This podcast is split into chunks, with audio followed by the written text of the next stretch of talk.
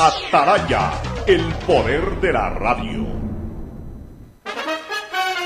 El siguiente es un espacio contratado. Radio Atalaya no se solidariza necesariamente con las opiniones aquí vertidas. El siguiente en Radio Atalaya es un programa de opinión, categoría O, apto para todo público.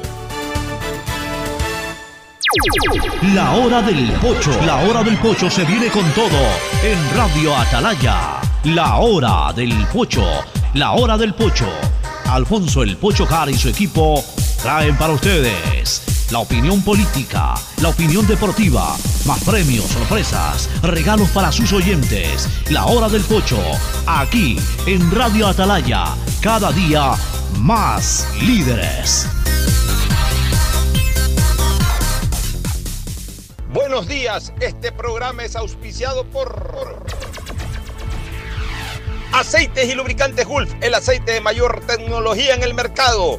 CFN continúa trabajando por el desarrollo de nuestro país, el desarrollo es ahora. Claro, sigue trabajando para que te mantengas siempre conectado. Por eso al comprar tus paquetes de 3 y 5 dólares te llevas el doble de gigas. Universidad Católica Santiago de Guayaquil y su plan de educación a distancia, formando siempre líderes. Banco del Pacífico, el Banco Banco, con su línea de crédito Reactívate Ecuador al 5% de interés a 3 años y con los primeros 6 meses de gracia. CNT, conectémonos más con recarga de 3 dólares. Recibe sin costo una suscripción a CNT Gamers, el portal con los juegos más top.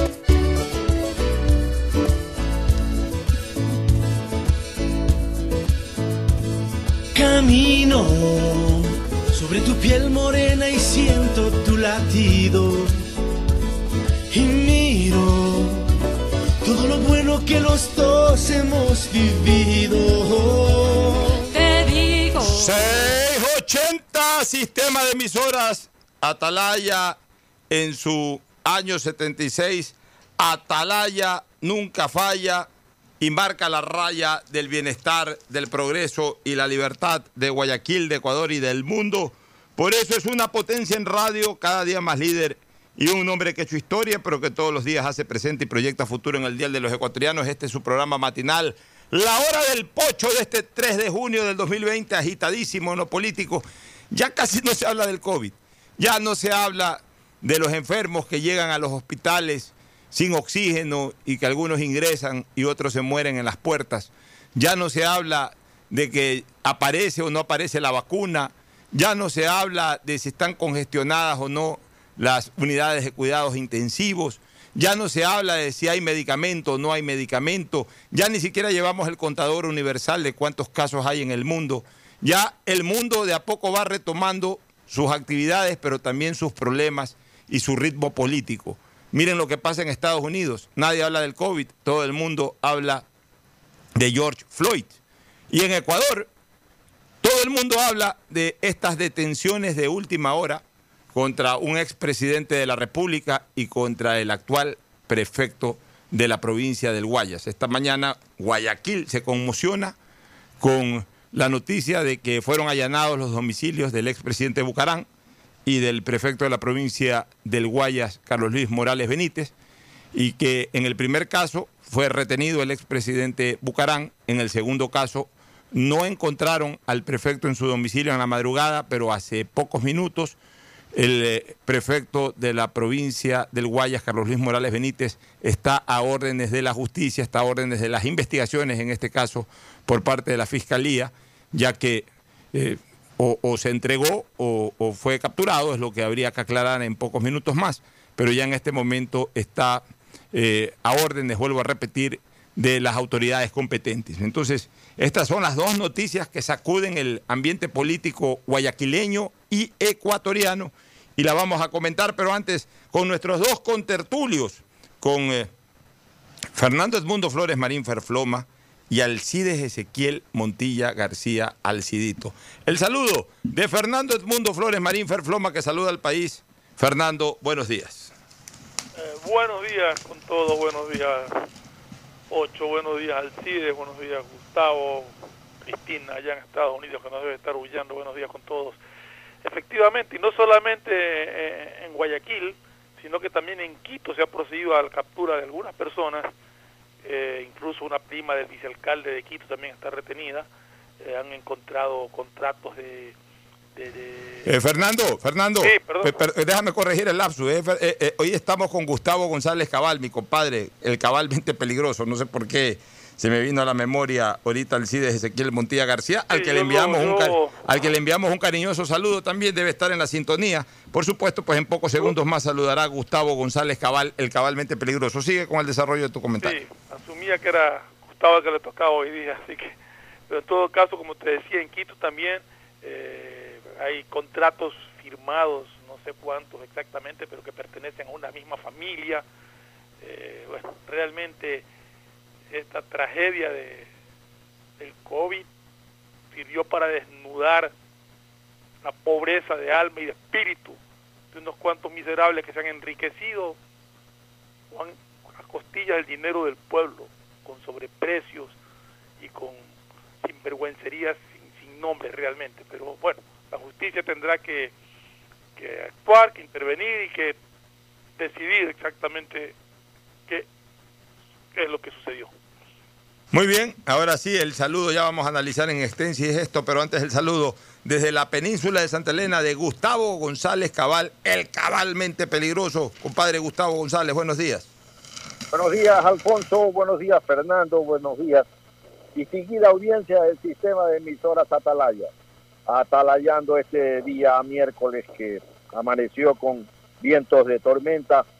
De la tormenta magnífica que esperábamos, que clamábamos, que hemos dicho, hemos hablado, hemos escrito eh, sobre la necesidad de parar la impunidad que se estaba tejiendo sobre los asaltos a los hospitales del IES, sobre todo los hospitales públicos del Ministerio de Salud y toda la pandemia de corrupción que estalló junto al COVID-19.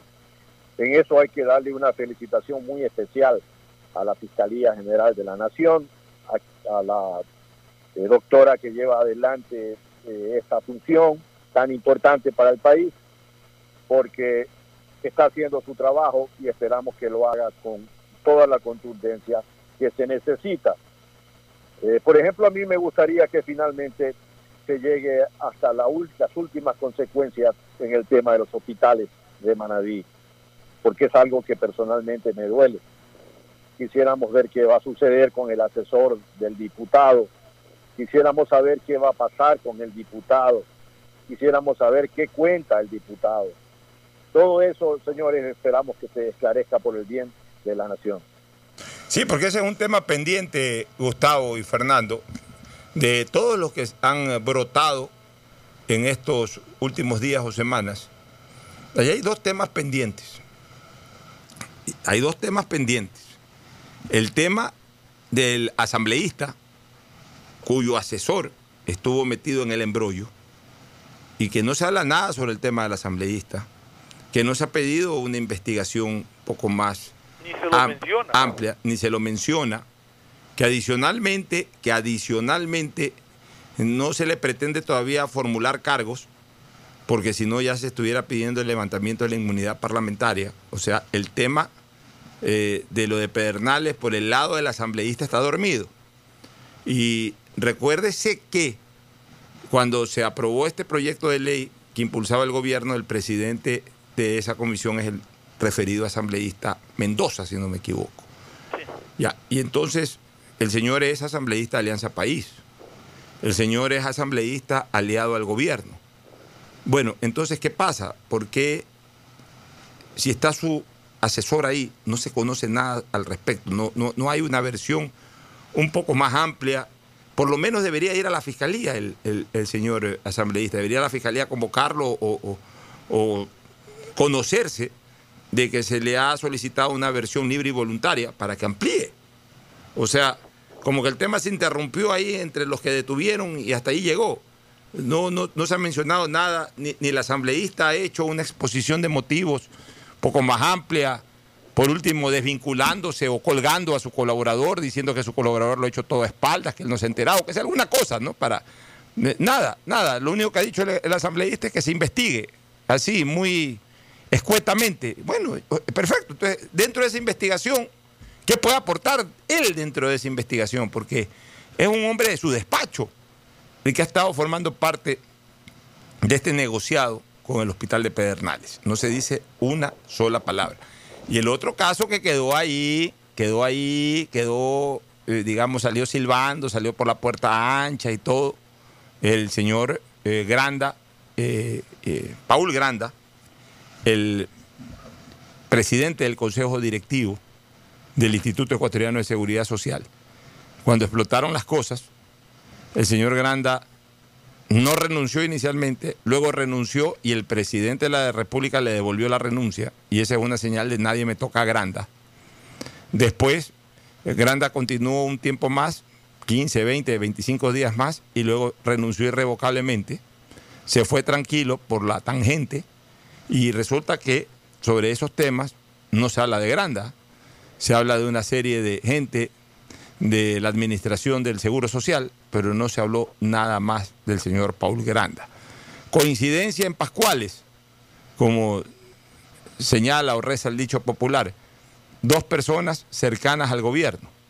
En el caso de Granda, Paul Granda, y en el caso del asambleísta. Dos personas cercanas al gobierno, coincidencia en Pascuales, estando en el ojo del huracán de estos actos de corrupción, no se los ha investigado, no se. porque la otra fue la señora Ocles, pero la señora Ocles sí, sí la procesaron.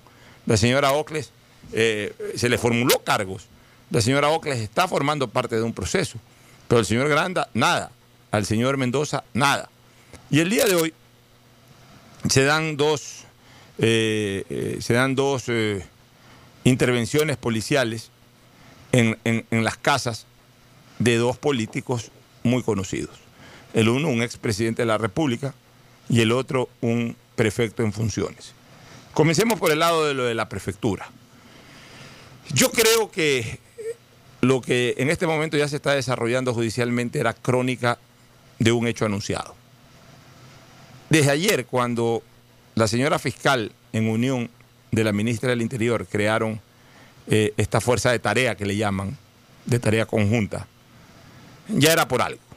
Eso no era simplemente para para ver qué pasa, para que sigan investigando. Ya para mí, ahí hubo la decisión de entrar con todo a este tema, en el tema de la prefectura especialmente, y ya ir hasta las últimas consecuencias, o por lo menos eh, ir a las primeras consecuencias, no a las últimas, las últimas ya las, las, desencadenará el proceso judicial, pues sí a las primeras consecuencias, que es las de eh, irrumpir en el domicilio del principal actor de este ojo del huracán, que era el prefecto de la provincia del Guayas, y posiblemente llevando una orden de detención. No sé si la orden de, detención la llevaron cuando fueron a allanar su domicilio, pero en vista de que no lo encontraron ahí, inmediatamente se activó la alerta en donde han involucrado no solamente al prefecto, sino a su señora esposa y a sus dos eh, hijastros es como se conoce el hecho, pues cuando, cuando parte de la familia es eh, a través pues, de hijos de uno de los integrantes de la pareja, en este caso los hijos de la señora de, de, Carlos Luis. Eh, también tienen orden en este momento de, de detención. Se conoce que en los últimos minutos el prefecto de la provincia del Guayas se ha entregado en la gobernación, dicen, pero en todo caso ya está bajo control policial. Pero esto, esto tiene su origen a partir del mismo hecho de que se produjo este acto eh, de compra o de esta contratación que, se comenzó a fraguar en la prefectura del Guayas, inmediatamente hubo la denuncia del caso y un sector periodístico comenzó a caminar sobre las huellas de esa denuncia y terminó concluyendo y de alguna manera demostrando de que esta contratación fue totalmente irregular. Por un lado, con empresas constituidas por, entre comillas, directivos de esas empresas que se demostró no tenían nada que ver realmente en la parte ejecutiva de la misma. Se advirtió de que los que fungían de gerentes eran personas totalmente aisladas del funcionamiento de estas empresas, entre comillas, de papel. Y luego, dentro de ese caminar por las huellas de, de esta contratación, se terminó investigando o vinculando a otras personas que tenían relación laboral directa con eh, los hijos políticos. Es que la palabra no es hijos políticos porque eh, eso más se le atribuye a, los yernos, ¿no? En este caso, hijastros, como, como los conoce, eh, se los conoce comúnmente. Al final de cuentas, el caminar por las huellas de, esta contratación terminó llegando a vincular a los hijastros de- del prefecto Carlos Luis Morales en este tema. Y obviamente ahí se complicó el prefecto porque eh, ya eh, su círculo íntimo familiar se vio afectado. Y creo que ayer el acto que hizo el prefecto del Guayas eh, terminó siendo un fogonazo que terminó de complicar su situación jurídica. Cuando va a la fiscalía o envía a la fiscalía una solicitud o una denuncia o una solicitud pidiendo de que incluso se investiguen a estos miembros de su círculo familiar íntimo. En ese momento ocurre un hecho político que es importante. Termina revelando el prefecto de manera tácita, termina reconociendo de manera tácita la vinculación de su círculo familiar íntimo en las acciones de la prefectura. Porque, a ver, una cosa es lo político y otra cosa es lo penal. El prefecto puede argumentar, y, y eso debe de estar seguramente dentro de su esquema de defensa en el ámbito penal, debe estar en el ámbito de defensa, en el ámbito penal, de que él no tuvo ninguna participación, de que él estaba entregando kits alimentarios, que él estuvo entregando medicinas, que él anduvo recorriendo la provincia, auxiliando a la gente que estaba en apuros durante la pandemia. Él puede argumentar todo eso, incluso hasta lo puede demostrar, puede tener fotografías y todo eso, que evidencien su no responsabilidad penal en el hecho. O sea, mientras yo estaba haciendo todo eso, a mis espaldas, mis hijastros, con otro grupo de gente, estaban moviendo un contrato del cual yo no me enteré. Él puede decirlo desde el punto de vista de la responsabilidad penal. Recuérdese que la responsabilidad penal es cuando se demuestra la participación directa de una persona en un acto penal. O sea, yo participé, yo avalé. Hay testigos que pueden certificar o pueden documentar de que mi participación fue directa o a título de cómplice en un acto reñido con la ley. Ya. Mientras eso no ocurra, eh, puede generar eh, esa infracción o esa acción penal cualquier familiar, cualquier eh, eh, persona cercana. Responsabilidad penal no tengo, hasta que se demuestre que tengo la responsabilidad penal. Pero de lo que sí va a ser muy difícil o virtualmente imposible que escape el prefecto del Guayas es de su responsabilidad política. Porque ayer al reconocer de que deberían de ser investigados sus hijastros, eh, está reconociendo que su círculo familiar íntimo tenía acceso directo, participación directa, influencia directa en su tarea como prefecto. Al punto que incluso a espaldas de él, digamos que a espaldas de él, eh, podían eh, amañar un contrato, amañar un concurso. O sea, para eso se necesita tener poder.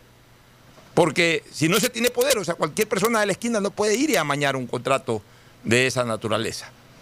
Entonces, al, al reconocer el prefecto de la posibilidad de esa existencia, porque tampoco es que ha dicho que sus hijastros participaron o qué, pero al, al considerar la posibilidad al punto de pedir de que se los investigue también, está reconociendo que sus familiares o, personas vinculadas a su círculo íntimo tenían un acceso directo a las tareas de la prefectura. Entonces eso ya políticamente sí descalifica la actuación del, de- de- del- del prefecto, porque eh, habría reconocido que lo ha permitido. Porque es evidente pues, que si un familiar se mete a tomar decisiones, el familiar de la máxima autoridad se mete a tomar decisiones dentro de una entidad de esta, eh, eh, en algún momento se va a enterar esa máxima autoridad. Alguien le va a decir, señor prefecto, por aquí vino el hijo de su señora, o por aquí estuvo su señora, o por aquí estuvo su primo, o por aquí estuvo su cuñado, o por aquí estuvo su suegro, o su abuelo, o su abuela, eh, diciendo tal cosa. Entonces, eh, la máxima autoridad siempre se va a enterar.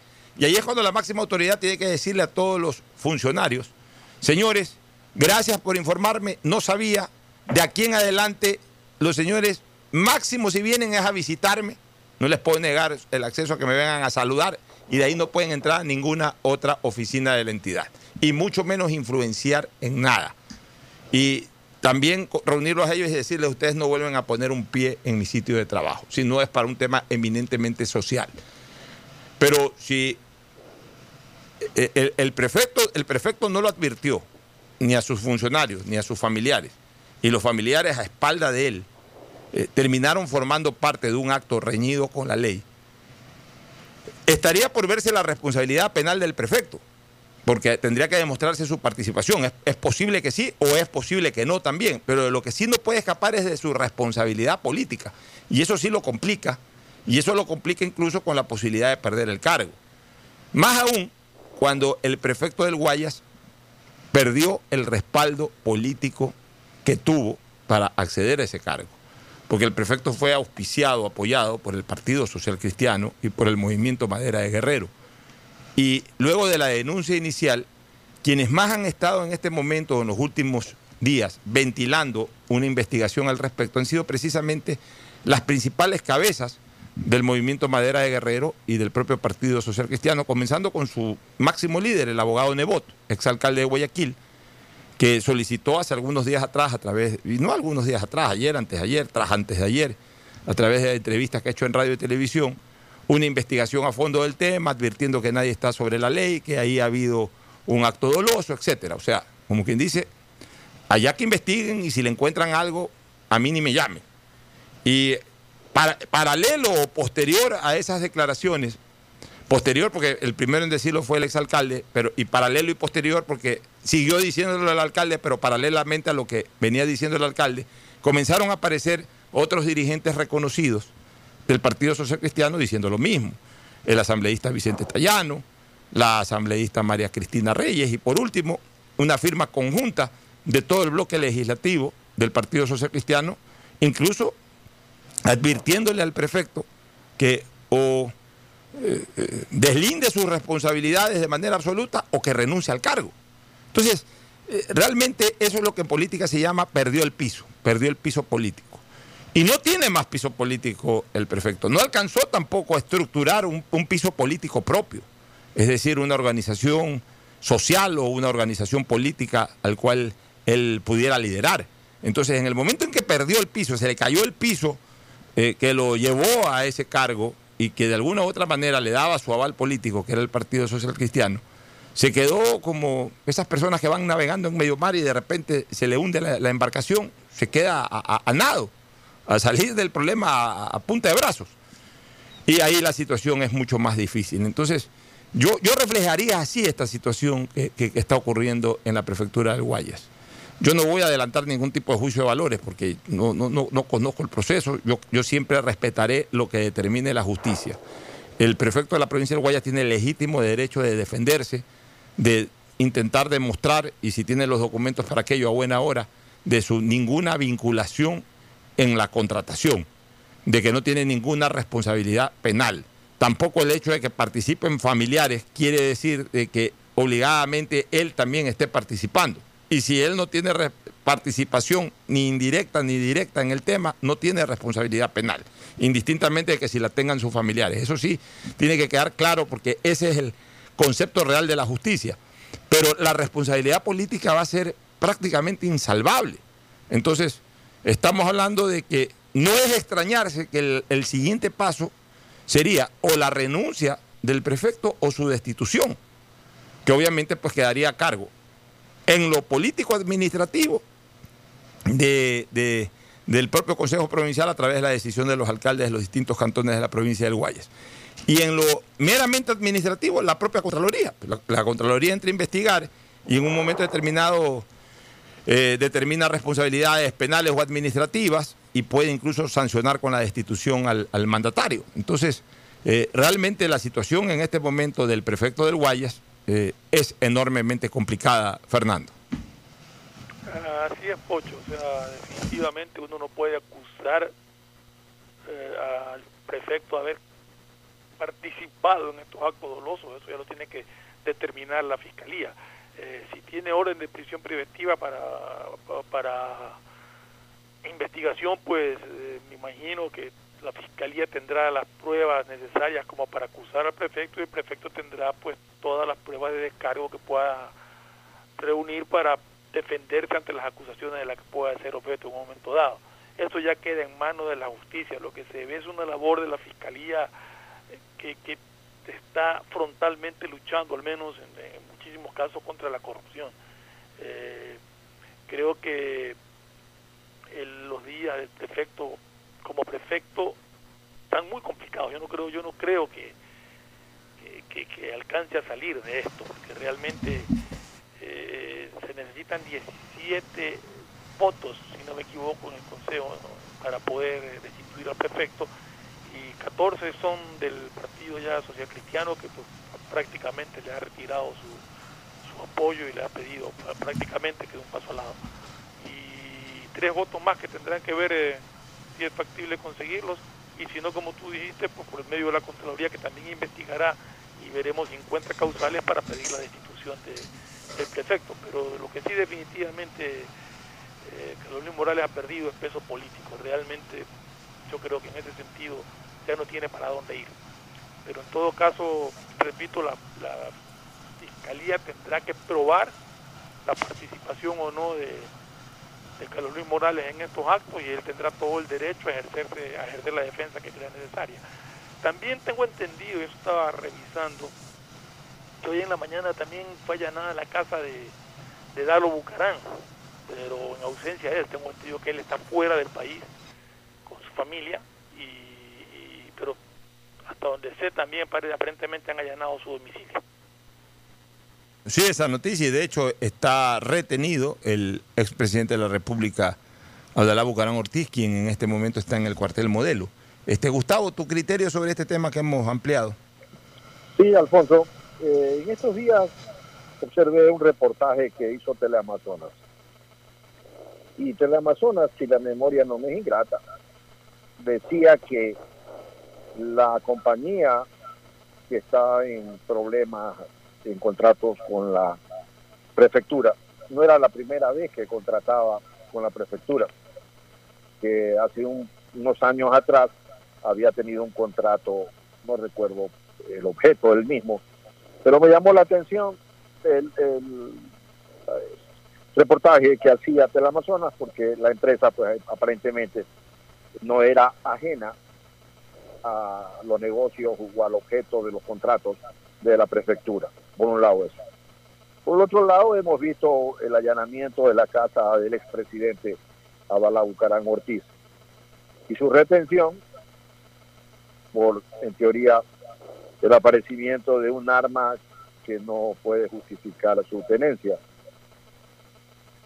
Yo creo que si las cosas se quedan allí, que hemos allanado la casa de Abala Bucarán solo para encontrar un arma de fuego, no tendría sentido porque no es que nadie está por encima de la ley. Eh, la tenencia de armas y los y el delito que eso implica fue reformado en el Código Orgánico Penal Integral. Y Correa lo hizo porque eso lo hizo Correa para perseguir a la gente. No hay más, ahora era mucho más fácil ponerle a alguien un arma en su casa y meterse preso. Eh, yo no estoy diciendo absolutamente nada, no se confundan sobre el tema. Estoy analizando el delito de tenencia de armas. Y en esa misma línea, eh, a mí me parece que si no se allana la casa por razones más importantes que la tenencia de un arma, mira, espero que no sea show. En las próximas horas vamos a saber yo entiendo y repito, la Fiscalía es una institución seria que está haciendo su trabajo. O sea, tú no vas a llenar la casa de un expresidente y de un político para encontrar una arma no registrada. Allá Bucarán dirá todos los argumentos por el cual esa arma estaba allí, pero en todo caso a mí me parece que debería existir cosas más importantes que esa. Bueno, es lo que finalmente la propia investigación de la Fiscalía tendrá que determinar en los próximos Ocho. días. Eh, sí, Fernando. Sí. Pero tengo entendido que la, la Fiscalía allanó el domicilio por el tema de los sobreprecios y los negociados hospitalarios y encontraron el arma que fue la causa por la que lo detuvieron. Claro, o sea, aparentemente no hubo una, una orden de, de, aprehensión, sino que eh, en el momento en que encuentran el arma lo consideran es un delito flagrante, porque encuentran ahí eh, el arma y por eso lo retienen. Es como lo, como lo entiendo yo la información. Sí, sí, sí, sí, porque eh, fueron a hacer una, un allanamiento por ese otro tema y bueno, ahí tendrán que explicarse las razones de por qué el allanamiento y si justificó o no justificó ese allanamiento. El tema del arma no deja de ser ese un tema, un tema de todas maneras que en algún momento habría que manejar en un debate, ¿no? Un arma puede estar en una casa. El problema es que hoy está reñido con la ley eso, pero yo no sé hasta qué punto la ley, eh, eh, la ley tiene que, aclararse en esa, en ese sentido. Quiero preguntarle a, a Gustavo, que es bastante entendido en estos temas, porque tengo entendido que hay una diferencia entre tenencia de armas y permiso para portar armas. Creo que permiso para portar armas tienen los ganaderos, por ejemplo, que pueden andar con el arma eh, por sus tierras. No sé exactamente cuál es la diferencia entre tenencia y permiso para portar armas. Sí, con todo gusto. La tenencia es un permiso que te da la autoridad para que tú puedas usar un arma, portar un arma en un lugar geográfico determinado o en todo el territorio nacional. La tenencia es el derecho que tiene todo ecuatoriano para responder a una agresión ilegal, ilegítima, eh, dentro de su hogar. Pero esa tenencia, Correa la penalizó. Entonces, para que sea legal la tenencia, tienes que tener tu arma registrada y cumplir un largo proceso dentro de, de la institución que se encarga del control de armas. Esa es, esa es la diferencia. Si tú tienes un arma en casa, debe estar registrada. Y eso no te da derecho a portar esa arma.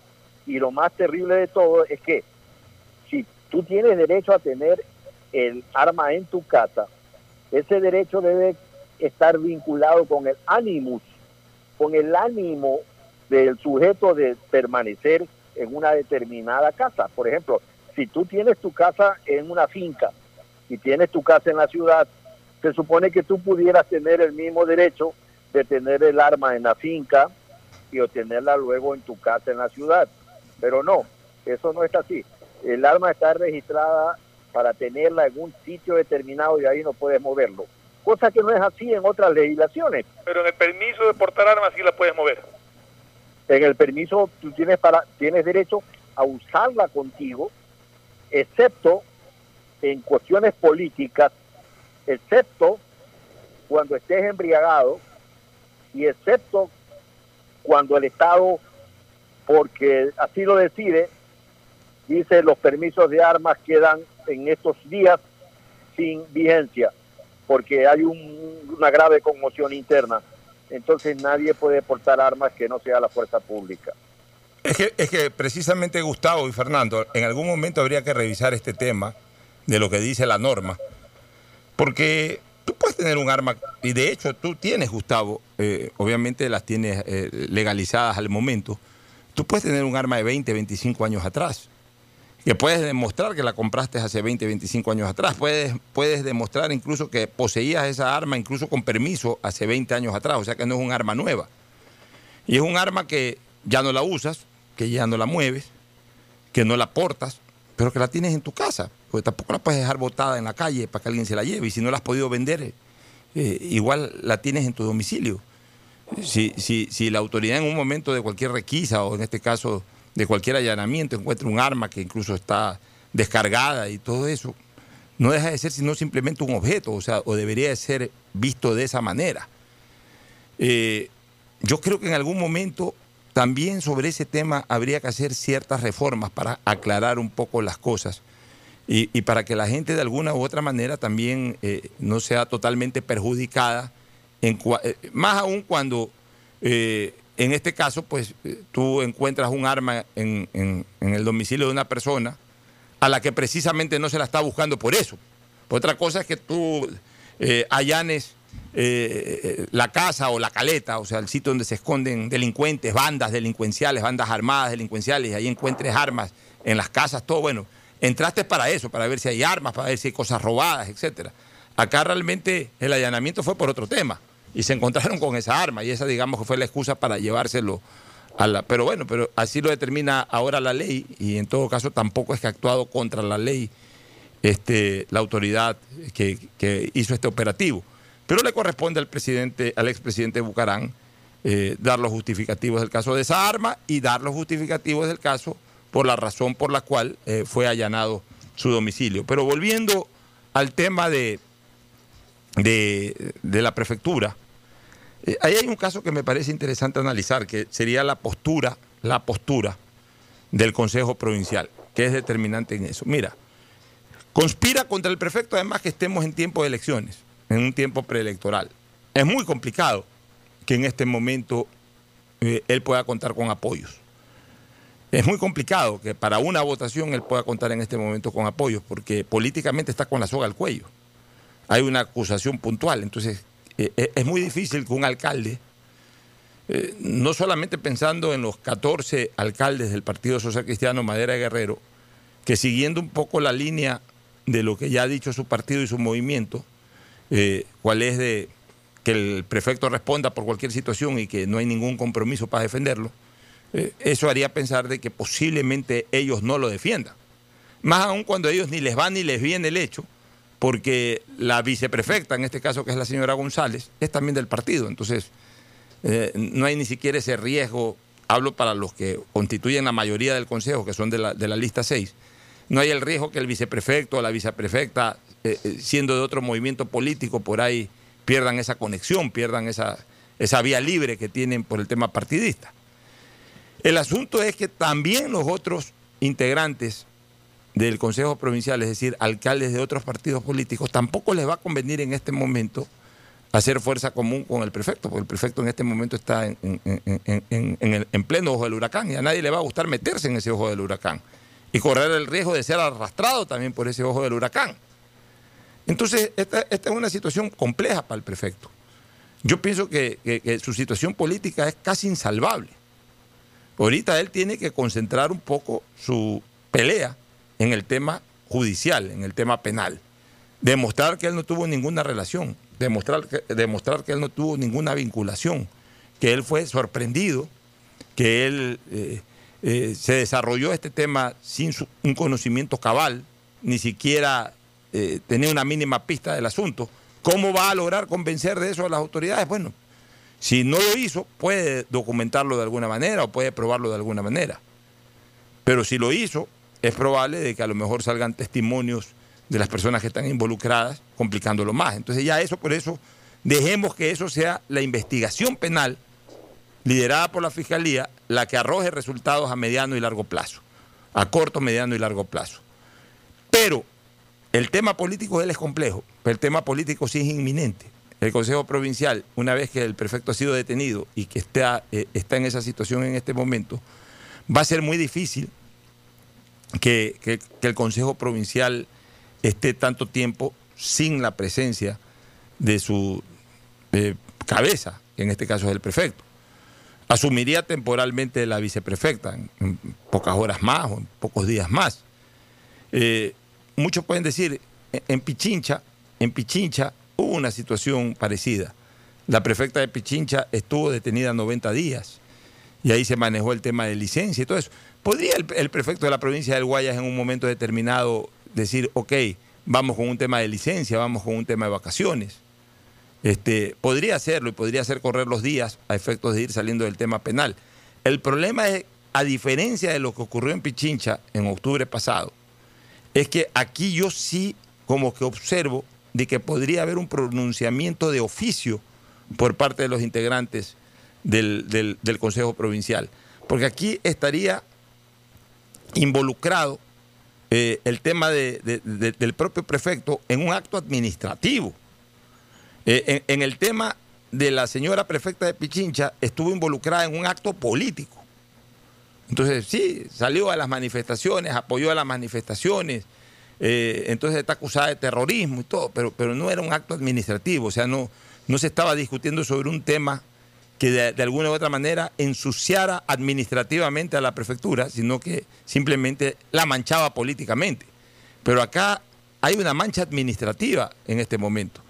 Y eso podría generar de que de oficio o motivado también por alguna convocatoria que haga la viceprefecta asumiendo temporalmente la prefectura, este, de oficio o motivada a través de alguna convocatoria, como dije, el Consejo Provincial del Guayas tome una decisión sobre el futuro eh, en la institución del hasta hoy prefecto de la provincia del Guayas.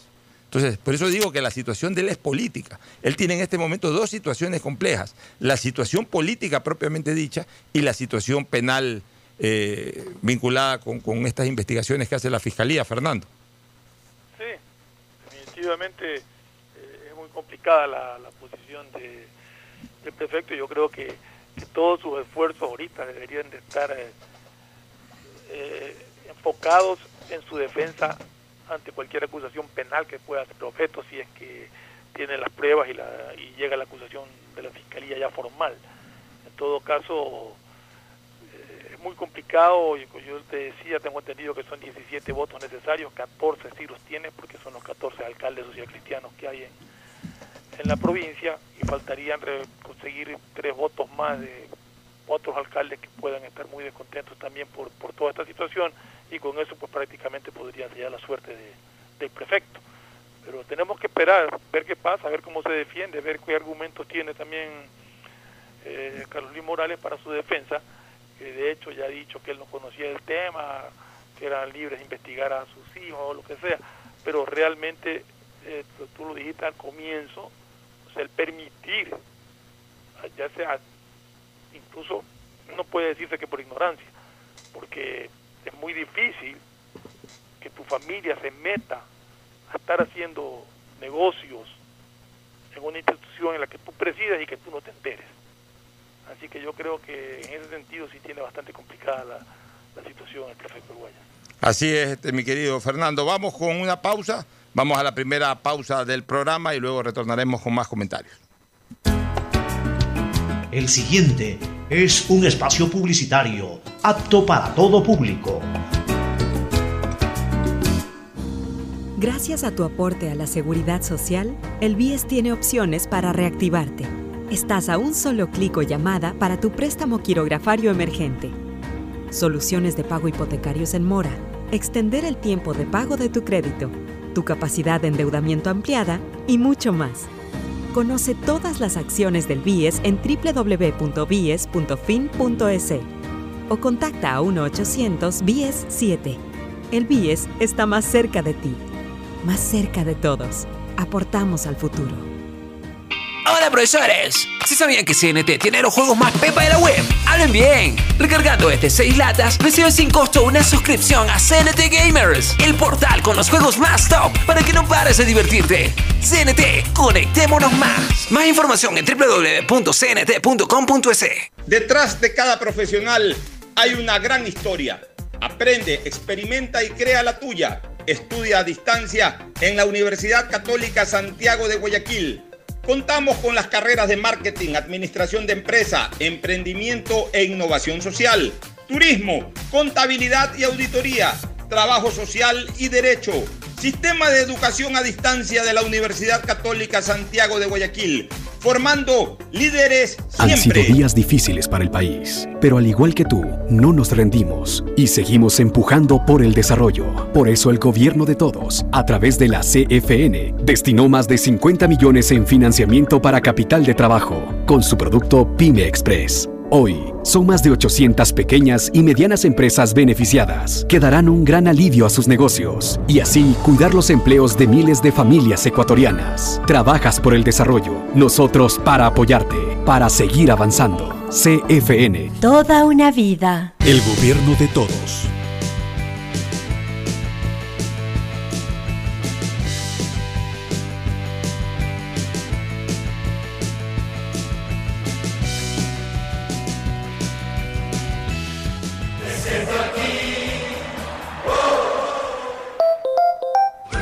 Seamos responsables con los héroes de nuestras calles. En esta emergencia sanitaria, recuerda desechar las mascarillas y guantes en una funda separada de la basura común.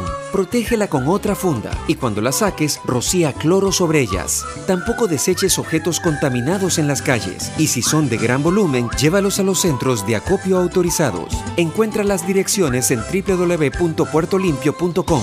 Puerto Limpio, juntos por Guayaquil. Gracias a tu aporte a la seguridad social, el BIES tiene opciones para reactivarte. Estás a un solo clic o llamada para tu préstamo quirografario emergente. Soluciones de pago hipotecarios en mora. Extender el tiempo de pago de tu crédito. Tu capacidad de endeudamiento ampliada y mucho más. Conoce todas las acciones del BIES en www.bies.fin.es o contacta a 1-800-BIES-7. El BIES está más cerca de ti más cerca de todos. Aportamos al futuro. Han sido días difíciles para el país, pero al igual que tú, no nos rendimos y seguimos empujando por el desarrollo. Por eso el gobierno de todos, a través de la CFN, destinó más de 50 millones en financiamiento para capital de trabajo, con su producto Pyme Express Hoy, son más de 800 pequeñas y medianas empresas beneficiadas que darán un gran alivio a sus negocios y así cuidar los empleos de miles de familias ecuatorianas. Trabajas por el desarrollo, nosotros para apoyarte, para seguir avanzando. CFN. Toda una vida. El si gobierno quieres de estudiar, todos. tener flexibilidad horaria y escoger tu futuro, en la Universidad Católica Santiago de Guayaquil trabajamos por el progreso en la educación, ofreciendo cada día la mejor calidad. Estamos a un clic de distancia. Contamos con las carreras de marketing, administración de empresa, emprendimiento e innovación social, turismo, contabilidad y auditoría, trabajo social y derecho. Sistema de Educación a Distancia de la Universidad Católica Santiago de Guayaquil, formando líderes siempre. Hola profesores, ¿sí sabían que CNT tiene los juegos más pepa de la web? ¡Hablen bien! Recargando este 6 latas, recibes sin costo una suscripción a CNT Gamers, el portal con los juegos más top para que no pares de divertirte. CNT, conectémonos más. Más información en www.cnt.com.es. Llegó el momento de volver a abrir las puertas a la ilusión, de prender las luces a un futuro mejor, de empezar de nuevo. Presentamos Crédito Reactiva de Ecuador, un crédito con fondos del gobierno nacional para micro, pequeños y medianos empresarios, al 5% de interés. Recíbelo ahora y empieza a pagar en 6 meses, hasta 36 meses plazo. Llegó el momento de reactivar la producción y proteger el empleo. Juntos saldremos adelante. Banco del Pacífico. El gobierno de todos. Hay sonidos que es mejor nunca tener que escuchar. Porque cada motor es diferente. Desde hace 104 años, Lubricantes Gulf mantiene la más alta tecnología y calidad en línea de aceites para motores a diésel y gasolina. Está hecho con una fórmula especial para dar excelente protección a todo tipo de motores, evitando el desgaste prematuro de pistones, anillos y árbol de levas, ayudando a mantener limpio el motor y libre de depósitos que se forman por las altas o bajas temperaturas. Dele a su motor lo que se merece. Lubricantes Gulf, la más alta tecnología en lubricación. 104 años preservando la vida de su motor. Lubricantes Gulf. Gulf es más lubricante.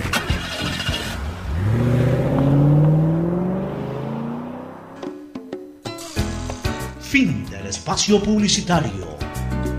Usted está escuchando un programa de opinión, categoría O, apto para todo público.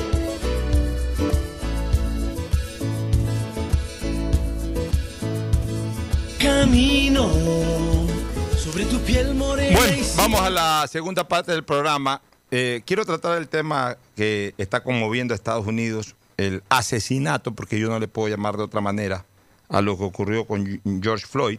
Ahí nos vamos a acompañar de una entrevista que a primera hora se le hizo a Cristina Yasmín Harp Andrade eh, en el programa Punto de Vista, en donde aporta información. Pero yo también he estado investigando algunas cosas y he estado muy pendiente de este dato. Por ejemplo, el funeral de George Floyd, de este pobre ciudadano afroamericano, se va a iniciar mañana con su velatorio y su sepelio será el próximo día martes. Ojo, en Estados Unidos eh, las honras fúnebres son muy distintas a, cómo se desarrollan acá en Ecuador. En Estados Unidos se muere una persona, uno entrega el cadáver de, del familiar fallecido, eh, puede estar varios días ahí en, eh, digamos, preparándose. En algún momento la funeraria llama a la familia y le dice, ¿sabes qué? Tal día hay disponibilidad para, para una velación y el sepelio al día siguiente o dos, tres días después. O sea, es totalmente distinto a los que nosotros estamos acostumbrados aquí, que se muere un familiar, se lo, saca de la clínica, se lo lleva a una sala de velaciones, se lo vela un día, mediodía, día y medio, y luego directamente al nicho. Eh, allá en Estados Unidos manejan otro concepto sobre el tema funerario. El nombre de la esposa de, George, eh, de este señor George Floyd es Rosie Washington.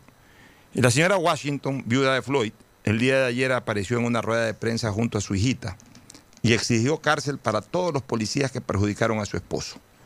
Lamentó que su hija, que algún día se va a casar, todavía es una niña de 7, 8 años, pero algún día se va a casar esa, esa niña ya cuando crezca y, y decida casarse, ella lamentaba de que no podrá entrar a la ceremonia del brazo de su padre.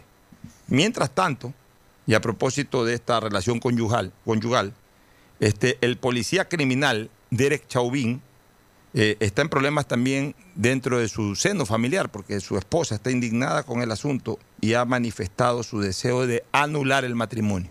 Fíjense ustedes cómo está, está- tan complicado está Chauvin que hasta la mujer ya quiere deshacerse de él. Y, y- y bien hecho, y se lo merece, por criminal, por, por miserable.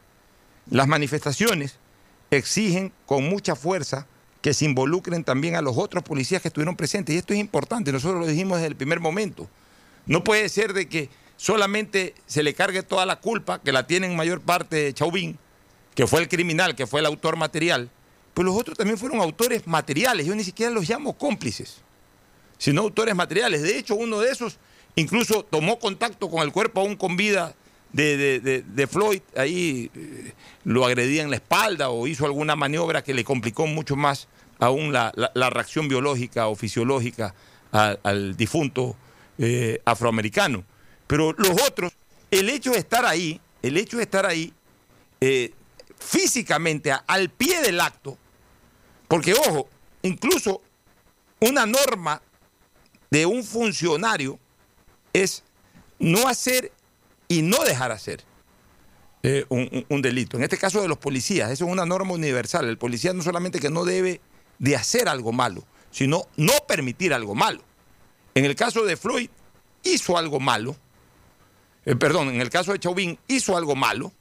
Y en el caso de los policías que lo acompañaron y que no participaron directamente, o sea, no tomaron contacto en el instante de la ejecución, no tomaron contacto con el cuerpo, pero estaban permitiendo algo malo, estaban permitiendo crimen. Entonces ya eso los, involucra directamente. Pero para mí, e- e- en un estado mayor al de la complicidad, porque ellos estaban ahí, o sea, ellos estaban protegiendo al policía a ejecutar. Entonces, eso, eso lo, lo convierte en, un- en, en- en- en actores de, de- de- de- acción directa. O sea, eh, los convierte en autores materiales del crimen. Porque el cómplice es otra cosa. El cómplice es el que te ayuda a hacer el crimen. El que te ayuda a hacer el crimen. O sea, ¿qué te ayuda a hacer el crimen? Eh, no hablemos en este caso de los policías, sino de cualquier criminal. El campanero, ese es cómplice. El que eh, una vez que es contratado el sicario o el delincuente, una vez que decide actuar eh, de manera armada, alguien que le consigue, por ejemplo, la pistola. O sea, alguien que lo ayuda a ejecutar el crimen antes de que obviamente este se desarrolle y en conocimiento de que se va a cometer. Ese es el cómplice, esa es la figura de la complicidad. Los que están ahí son autores materiales también porque estaban ahí protegiéndolo. Es como trasladado esto a otra situación, como que una banda de delincuentes entre a asaltar, entonces entra uno armado y los otros están con las armas afuera para que no entre nadie. Son también autores materiales, no son cómplices, son autores materiales. Esto de acá, estaban protegiéndolo al policía para que ejecute esta macabra acción. Estaban impidiendo que la ciudadanía reaccione, que la ciudadanía lo impida. Entonces son también autores materiales. Es verdad que el que, el que le puso el peso del cuerpo con su rodilla fue Chauvin. El que medio ayudó también a ejecutarlo fue otro que se acercó. Pero los dos o tres restantes también a mi criterio son autores materiales de este crimen. Y entonces es uno de los motivos por los cual, por los, eh, uno de los motivos por el cual la ciudadanía norteamericana y mundial está reaccionando de que no solamente se involucre a Chauvin, sino que se involucre también a los otros policías.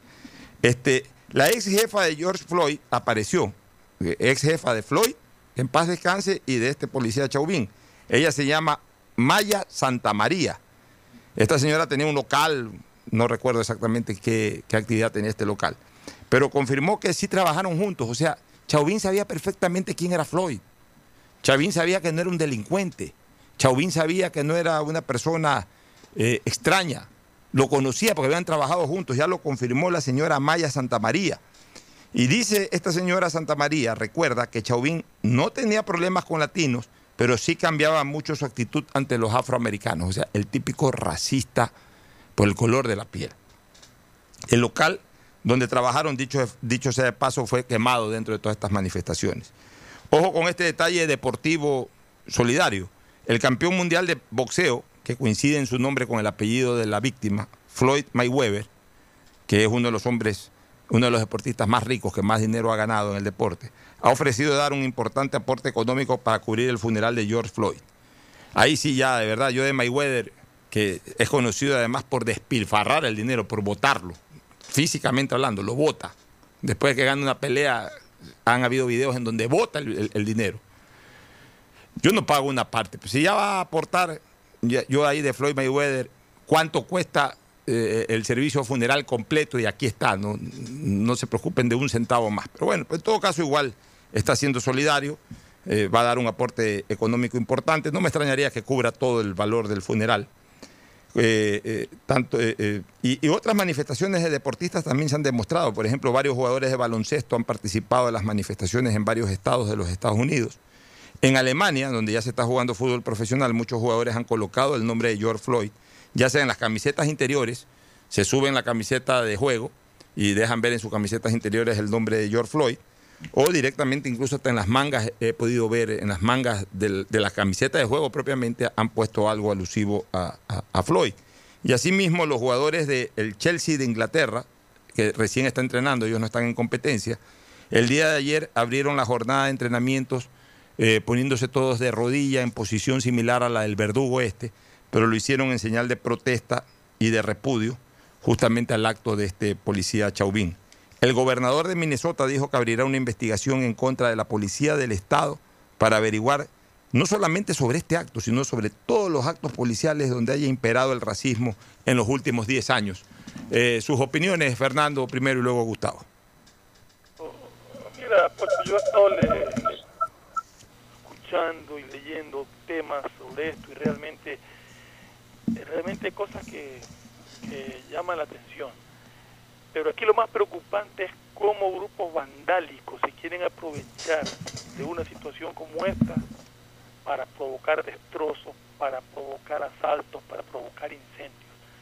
Ahora he estado viendo unos videos de, en ciertas partes de ciudades de Estados Unidos donde la gente está armada para proteger sus negocios. Y eso es bastante grave. Gente parada fuera de su negocio con rifles, con armas, protegiendo. Incluso también había uno cerca, fuera de un barrio residencial, armados, protegiendo. Es más, pasan por ahí algunos manifestantes mirándolos, pero no, no se atreven a atacar porque saben que esa gente no va a tener ningún empacho ni para. Acuérdate que en Estados Unidos portar armas es, es permitido para defender tu, tu negocio, tu, tu hogar. Entonces, a mí me preocupa mucho esto porque se puede ir más allá todavía de lo que ya está pasando. Y hay reacciones de todas clases, o sea, eh, la misma familia de Floyd ha pedido que las manifestaciones sean pacíficas, que no mezclen estos actos vandálicos y, terroristas que han sucedido, que yo quisiera saber quién los financia de dónde salen, porque realmente eh, eh, no puedes una protesta pacífica en la que tu lema es la vida de, creo que es la negra, la vida del negro importa o algo así. Eh, he visto también un video que me llamó la atención, incluso lo compartí en antes, justamente de una mujer afroamericana, una negra como ella dice, y dice que ella es negra y que ella no se siente menos, que en Chicago todos los días negros matan a negros, a niños negros, y que ahí nadie protesta, que blancos se matan entre blancos y que ahí nadie protesta. Bueno, se ha creado una, un, todo un problema social en Estados Unidos que yo veo muy difícil de controlarlo. Yo no sé realmente cómo se va a lograr parar esto, porque se ha mezclado el racismo que existe definitivamente. Incluso eh, hay, hay, otro caso, o sea, eh, los policías que participaron en este acto, de lo que tengo entendido, y se lo ve en la imagen, uno es, no sé si es de qué país, pero es oriental, es japonés, no es chino, es coreano, qué sé yo, pero es oriental. Hay otro que es que, es latino, tengo entendido. Entonces, es una mezcla de razas, o sea, el racismo en Estados Unidos tiene mucho que ver con también tiene que ver con xenofobia. O sea, allá hay pandillas de latinos que se enfrentan entre sí. Entonces, realmente, más allá del racismo existente hacia contra el afroamericano, hay otra serie de circunstancias, otra serie de, de, enfrentamientos de racismo, de xenofobia y de todo, que yo no sé exactamente en qué pueda llegar a terminar ya una vez que falló esto de aquí. Gustavo, tu punto de vista. Sí, estoy totalmente de acuerdo contigo, Alfonso. La actuación de los policías que acompañaron a la policía que le puso la rodilla en, en el cuello a Floyd son culpables de asesinato. No pues participaron en romperle el cuello o, asfixiarlo a Floyd, pero participaron en toda la operación. Hay un video muy bueno que ha sacado el New York Times el día de ayer. La detención de Floyd en la línea real de tiempo. Y ahí uno ve perfectamente que, como decíamos el lunes, Floyd fue ejecutado. Fue asesinado sin ningún tipo de piedad, eh, un asesinato a sangre fría, acompañado por placas policiales, por policías que hicieron y otros que dejaron de hacer y otros que coadyuvaron a la eliminación de un ser humano. En eso no hay la menor duda. Eh, Estados Unidos ha tenido y tiene cimas enormes en el tema racismo. Es digno de destacar que miles de blancos eh, ofrendaron sus vidas en los campos de batalla de la guerra civil por precisamente liberar a los negros de la esclavitud que estaban sufriendo en el sur. Y entonces los campos de batalla como Gettysburg, como las, decenas de batallas que hubieron, sangrientas batallas, eh, fueron por la esencia sublime del ser humano, de defender el derecho de todos. Y en esa línea Abraham Lincoln, cuando hizo su discurso de Gettysburg, sobre ese campo de batalla donde habían y yacían cientos de miles de norteamericanos del sur y del norte, en su 98% todos blancos. Fue muy claro cuando dijo en un discurso tan, tan breve, tan escueto, que este camposanto, que este campo de batalla que él consagraba ahora como camposanto, se hacía para que el resto del mundo se entere que aquí hubieron y existen una serie de personas que ofrendaron sus vidas por tener un lugar bajo el sol en la aplicación de un gobierno por el pueblo, para el pueblo. Ese discurso de Gettysburg fue una de las mejores intervenciones de Lincoln y de los líderes norteamericanos que han habido sobre la libertad. Luego de, de lo que sucede en adelante, el racismo, como muy bien decía Fernando, existe. Hace muchísimo tiempo tuve una tertulia muy importante con el obispo rojo de Recife, con don Helder Cámara. Helder Cámara es todo un personaje en la iglesia latinoamericana. Y hablamos del fascismo. Y entonces le dije, mi querido Alfonso, cómo así él había sido asesor de los camisas negras de Brasil. Usted, don Elder, le dije, en su juventud fue fascista. Y entonces él me dijo, ¿y usted de dónde saca esa información? De una entrevista que usted le dio a Oriana Falati en un libro titulado Entrevista con la historia, don Elder. Ah, me dijo, ¿me puede traer el libro? Sí, claro, yo estaba muy cerca, yo vivía en José Salcedo y Pancho Segura, y mi suegro vivía en Argüelles y otra calle más, muy cerca. O sea, caminé dos cuadras, regresé con el libro y le dije, aquí está el libro, aquí están sus palabras. Y entonces cogió, me dijo, tiene un esfero, sí, y escribió algo en el libro. Y me dijo, ahí está la respuesta. La respuesta del libro, que lo guardo con mucho cariño, dice, hablar y escribir es fácil, lo difícil es vivir. Mire, en cada ser humano vive un fascista. El mío despertó cuando yo era muy joven. Luego me di cuenta de mi error.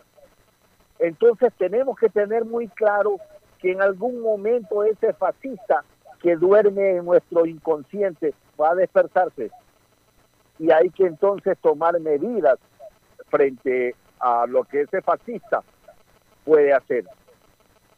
Para mí, el de, el de la Cámara fue un hombre santo. No, he visto mucha gente en los altares. Creo que el del Cámara debe estar más allá del proceso que le han iniciado eh, para llevarlo a, la canonización o algo por el, por el estilo. Eh, lo que quiero terminar mi intervención es con eso. Eh, la comprensión del fenómeno de una unidad cultural diferenciada como es los Estados Unidos, donde un hijo o un nieto de un irlandés migrante puede llegar a ser presidente, como es el caso del actual presidente, donde aún la antorcha de la libertad alumbra con ese poema tan hermoso que está al pie de la Estatua de la Libertad de los Estados Unidos. Y esa estatua le dice en ese poema que le, al mundo que le entregue sus pobres, sus desparramados, su, su gente sin ninguna esperanza, que yo los alumbraré, dice, con mi luz hacia los portales de oro. Eso es los Estados Unidos, con errores y, con grandes, pero espectacularmente grandes lecciones al mundo de lo que es libertad. ¿Por qué creen ustedes que Francia le regaló la Estatua de la Libertad a Estados Unidos? Porque hay muchísimos miles de ciudadanos norteamericanos que fueron a enfrentarse al fascismo y regaron con su sangre generosa las playas de Normandía en Francia el día de y lo hicieron por la libertad. Eso no hay que olvidarlo jamás. Porque si hubiera ganado el fascismo, quién sabe de qué estaríamos hablando ahora. Que hay errores, los hay. Las sociedades no son perfectas, los seres humanos tampoco. Todo este tipo de cosas que pasan en los Estados Unidos tienen que ser sancionadas y van a ser sancionadas. O sea, no se puede tampoco permitir que porque vamos a protestar, vamos a destruir la casa de fulano, de Mengano o del que está pasando allí. Y allí vemos a los ciudadanos armados, porque la constitución les permite estar armados, ¿no? A decir, a ver señores, el que me llega a pisar el umbral de mi casa, ahí se entierra. Y, no, y entonces el mono sabe que palo trepa, no van a hacerle relajo a esa casa. Así es, este, Gustavo claro tu criterio. Nos vamos a una recomendación comercial y entraremos con un extracto de lo que hoy nos informó desde Estados Unidos Cristina Yasmín Harp Andrade. Ya volvemos. Auspician este programa. Con CNT recarga desde 3 dólares y recibe sin costo una suscripción a CNT Gamers, el portal con los juegos más top para que no pares de divertirte. CNT, conectémonos más. Aceites y lubricantes Gulf, el aceite de mayor tecnología en el mercado. Acaricia el motor de tu vehículo para que funcione como un verdadero Fórmula 1 con aceites y lubricantes Gulf. El gobierno de todos y la Corporación Financiera Nacional continúan trabajando por el desarrollo de nuestro país. Si ya tienes un crédito con la CFN, puedes diferir tu pago con una ampliación de plazo y los pymes podrán extender el diferimiento hasta el mes de agosto. Ingresa a www.cfn.fin.es. CFN, el desarrollo es ahora. ¿Quieres estudiar, tener flexibilidad horaria y escoger tu futuro? En la Universidad Católica Santiago de Guayaquil trabajamos para el progreso en educación, ofreciendo cada día la mejor calidad y para ello estamos a un clic de distancia. Escoge la carrera de tu vocación. Puede ser marketing, administración de empresas, emprendimiento e innovación social, turismo, contabilidad y auditoría, trabajo social y también derecho. Consulta en nuestra página web mayor información y esquemas de admisión. Universidad Católica Santiago de Guayaquil, formando siempre líderes.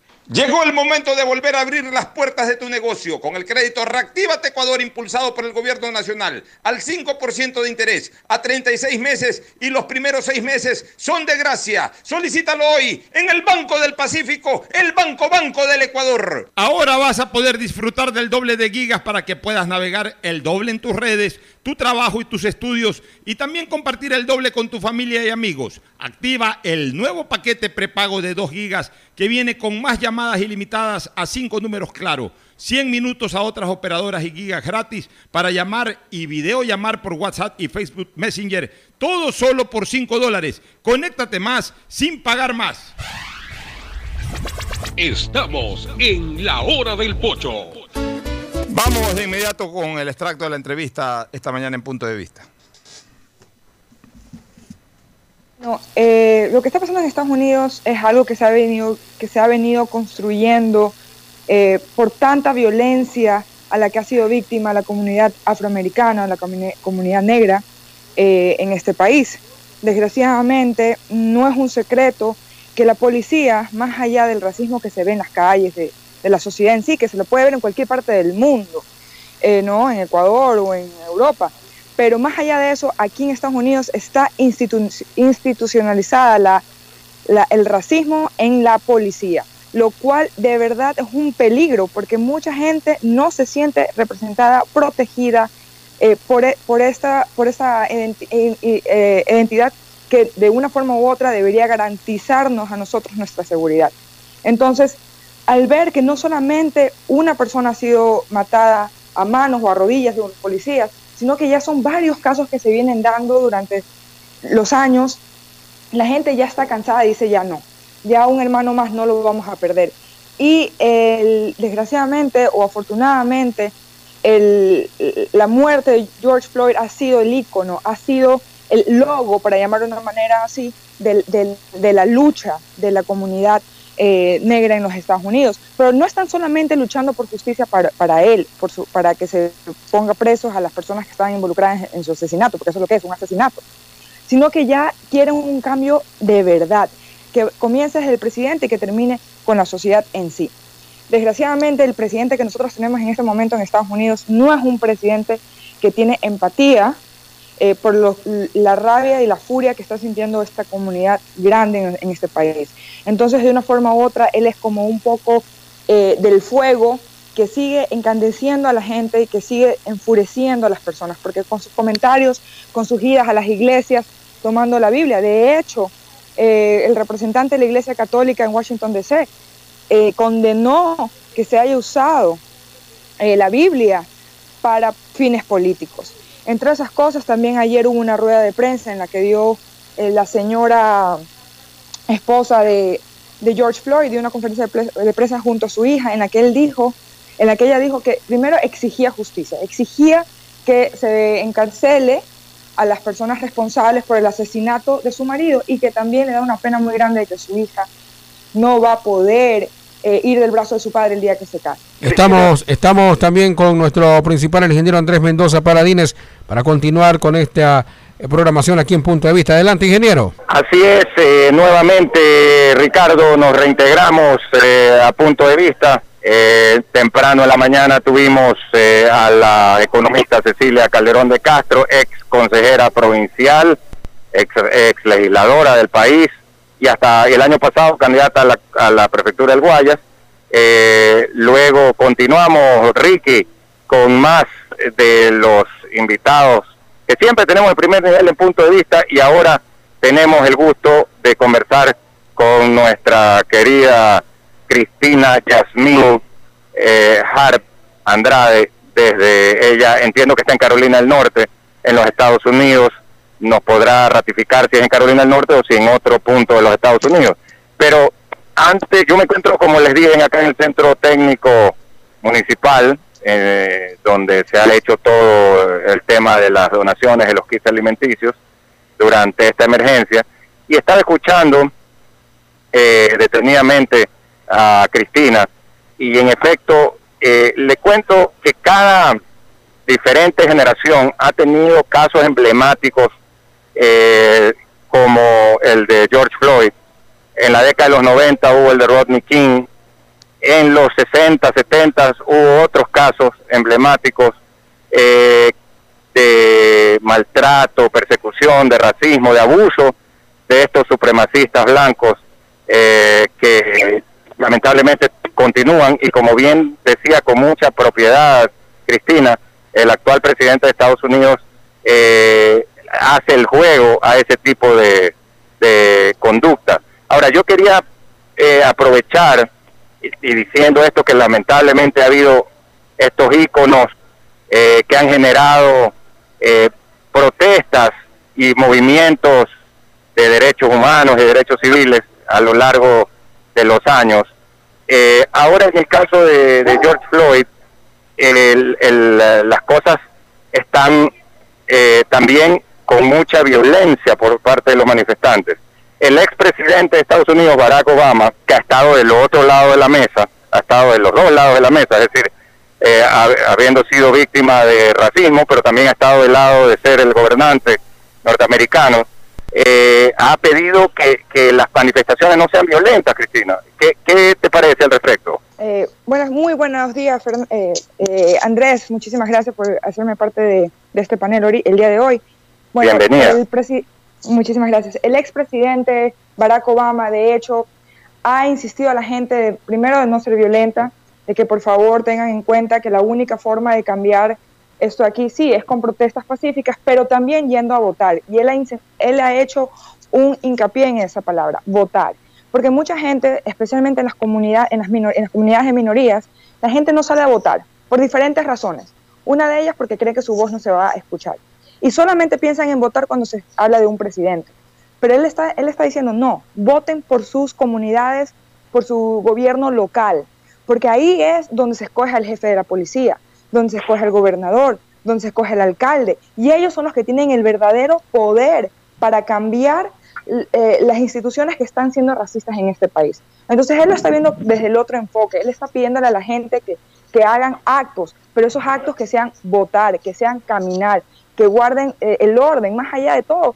Porque él, él dice, tenemos que entender que al destruir algo, no solamente estamos haciendo un statement, sino que también estamos perjudicando a otro inocente y dos errores no hacen un, no hacen un acierto. Un buen punto ese, un gran punto, y era en lo que Martin Luther King siempre insistía, en las protestas no violentas, pero especialmente que salgan a votar. Y en el derecho en esa época, que no lo tenían muchas eh, comunidades negras eh, por problemas sobre todo de registro, no se podían registrar para la votación por asuntos económicos, por temas de trabajo, y hoy se repite esa situación. Si no salen a votar, como es optativo el voto en los Estados Unidos, obviamente puede ser reelecto alguien como Trump y, los diferentes eh, congresistas y senadores eh, republicanos que no están a favor de los derechos civiles, de los derechos humanos.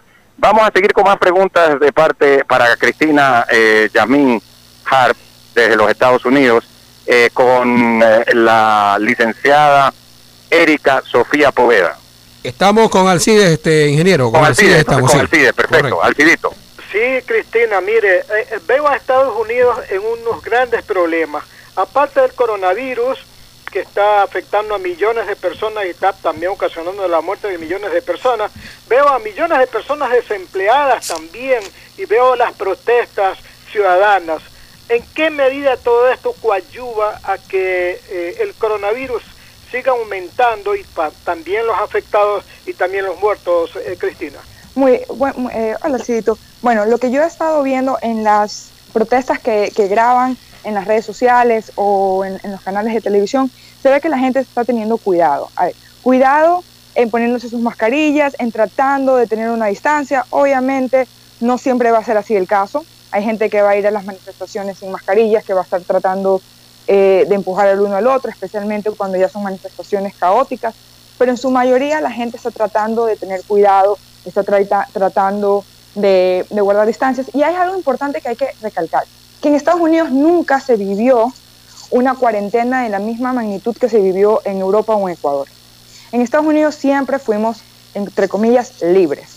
Podíamos salir, lo que había eran restaurantes que estaban cerrados, una que otra tienda cerrada, pero en su, en, su mayoría pudimos, los, los, las personas que vivimos en Estados Unidos, ya seamos residentes, turistas o, o nacionales, pudimos vivir una vida semi-normal. Entonces no hubo ese cambio que, que, que, por ejemplo, ahorita se está experimentando en Ecuador, que de la noche a la mañana la gente quiere salir a protestar. Aquí de una forma u otra siempre hemos podido salir, cuando yo me recuerdo ir al Walmart, eh, un, un, comisariato muy amplio, pero siempre estaba lleno, obviamente con, con, con las líneas para ir unos por, por, eh, por la derecha, otros por la izquierda, pero cosas así, pero igual no se vivió un encierro. Entonces, ahorita es donde nosotros vemos que el coronavirus no logró encerrarnos, pero estas protestas sí.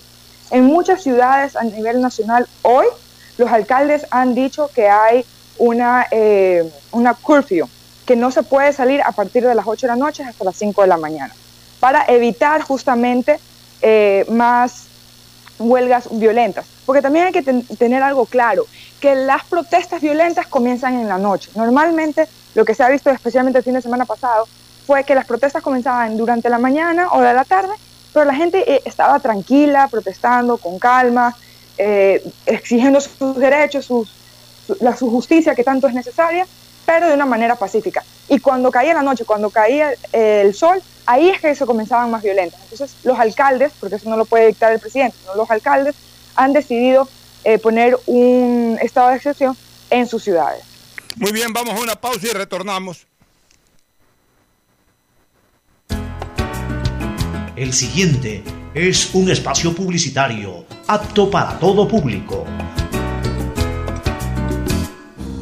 Gracias a tu aporte a la seguridad social, el BIES tiene opciones para reactivarte. Estás a un solo clic o llamada para tu préstamo quirografario emergente. Soluciones de pago hipotecarios en mora, extender el tiempo de pago de tu crédito, tu capacidad de endeudamiento ampliada y mucho más. Conoce todas las acciones del BIES en www.bies.fin.es o contacta a 1-800-BIES-7. El BIES está más cerca de ti, más cerca de todos. Aportamos al futuro. Hola profesores, si sabían que CNT tiene los juegos más pepa de la web, hablen bien. Recargando este 6 latas, recibe sin costo una suscripción a CNT Gamers, el portal con los juegos más top para que no pares de divertirte. CNT, conectémonos más. Más información en www.cnt.com.es. Detrás de cada profesional hay una gran historia. Aprende, experimenta y crea la tuya. Estudia a distancia en la Universidad Católica Santiago de Guayaquil Contamos con las carreras de marketing, administración de empresa, emprendimiento e innovación social, turismo, contabilidad y auditoría, trabajo social y derecho. Sistema de Educación a Distancia de la Universidad Católica Santiago de Guayaquil formando líderes siempre. Han sido días difíciles para el país, pero al igual que tú, no nos rendimos y seguimos empujando por el desarrollo. Por eso el gobierno de todos, a través de la CFN, destinó más de 50 millones en financiamiento para capital de trabajo, con su producto Pyme Express Hoy, son más de 800 pequeñas y medianas empresas beneficiadas que darán un gran alivio a sus negocios y así cuidar los empleos de miles de familias ecuatorianas. Trabajas por el desarrollo, nosotros para apoyarte, para seguir avanzando. CFN. Toda una vida. El gobierno de todos.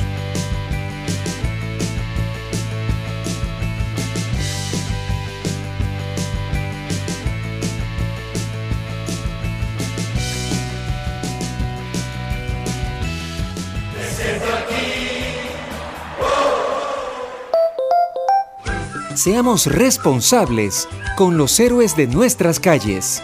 En esta emergencia sanitaria, recuerda desechar las mascarillas y guantes en una funda separada de la basura común. Protégela con otra funda y cuando la saques, rocía cloro sobre ellas. Tampoco deseches objetos contaminados en las calles y si son de gran volumen, llévalos a los centros de acopio autorizados. Encuentra las direcciones en www.puertolimpio.com. Puerto Limpio, juntos por Guayaquil. Gracias a tu aporte a la seguridad social, el BIES tiene opciones para reactivarte.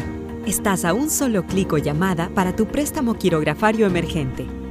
Soluciones de pago hipotecarios en mora, extender el tiempo de pago de tu crédito, tu capacidad de endeudamiento ampliada y mucho más.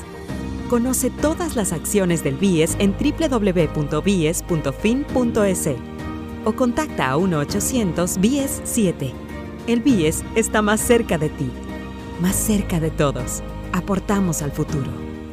Han sido días difíciles para el país, pero al igual que tú, no nos rendimos y seguimos empujando por el desarrollo. Por eso el gobierno de todos, a través de la CFN, destinó más de 50 millones en financiamiento para capital de trabajo, con su producto Pyme Express Hoy, son más de 800 pequeñas y medianas empresas beneficiadas que darán un gran alivio a sus negocios y así cuidar los empleos de miles de familias ecuatorianas. Trabajas por el desarrollo, nosotros para apoyarte, para seguir avanzando. CFN. Toda una vida. El si quieres estudiar, tener flexibilidad horaria y escoger tu futuro, en la Universidad Católica Santiago de Guayaquil trabajamos por el progreso en la educación, ofreciendo cada día la mejor calidad Estamos a un clic de distancia. Contamos con las carreras de marketing, administración de empresa, emprendimiento e innovación social, turismo, contabilidad y auditoría, trabajo social y derecho. Sistema de Educación a Distancia de la Universidad Católica Santiago de Guayaquil,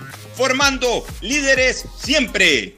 Hola profesores, si sabían que CNT tiene los juegos más pepa de la web, hablen bien. Recargando este 6 latas, reciben sin costo una suscripción a CNT Gamers, el portal con los juegos más top para que no pares de divertirte. CNT, conectémonos más. Más información en www.cnt.com.es. Llegó el momento de volver a abrir las puertas a la ilusión, de prender las luces a un futuro mejor, de empezar de nuevo. Presentamos Crédito Reactiva de Ecuador, un crédito con fondos del gobierno nacional para micro, pequeños y medianos empresarios al 5% de interés. Recíbelo ahora y empieza a pagar en 6 meses hasta 36 meses plazo. Llegó el momento de reactivar la producción y proteger el empleo. Juntos saldremos adelante. Banco del Pacífico. El gobierno de todos sonidos que es mejor nunca tener que escuchar. Porque cada motor es diferente. Desde hace 104 años, lubricantes Gulf mantiene la más alta tecnología y calidad en línea de aceites para motores a diésel y gasolina. Está hecho con una fórmula especial para dar excelente protección a todo tipo de motores, evitando el desgaste prematuro de pistones, anillos y árbol de levas, ayudando a mantener limpio el motor y libre de depósitos que se forman por las altas o bajas temperaturas. Dele a su motor lo que se merece. Lubricantes Gulf, la más alta tecnología en lubricación. 104 años preservando la vida de su motor. Lubricantes Gulf. Gulf es más lubricante.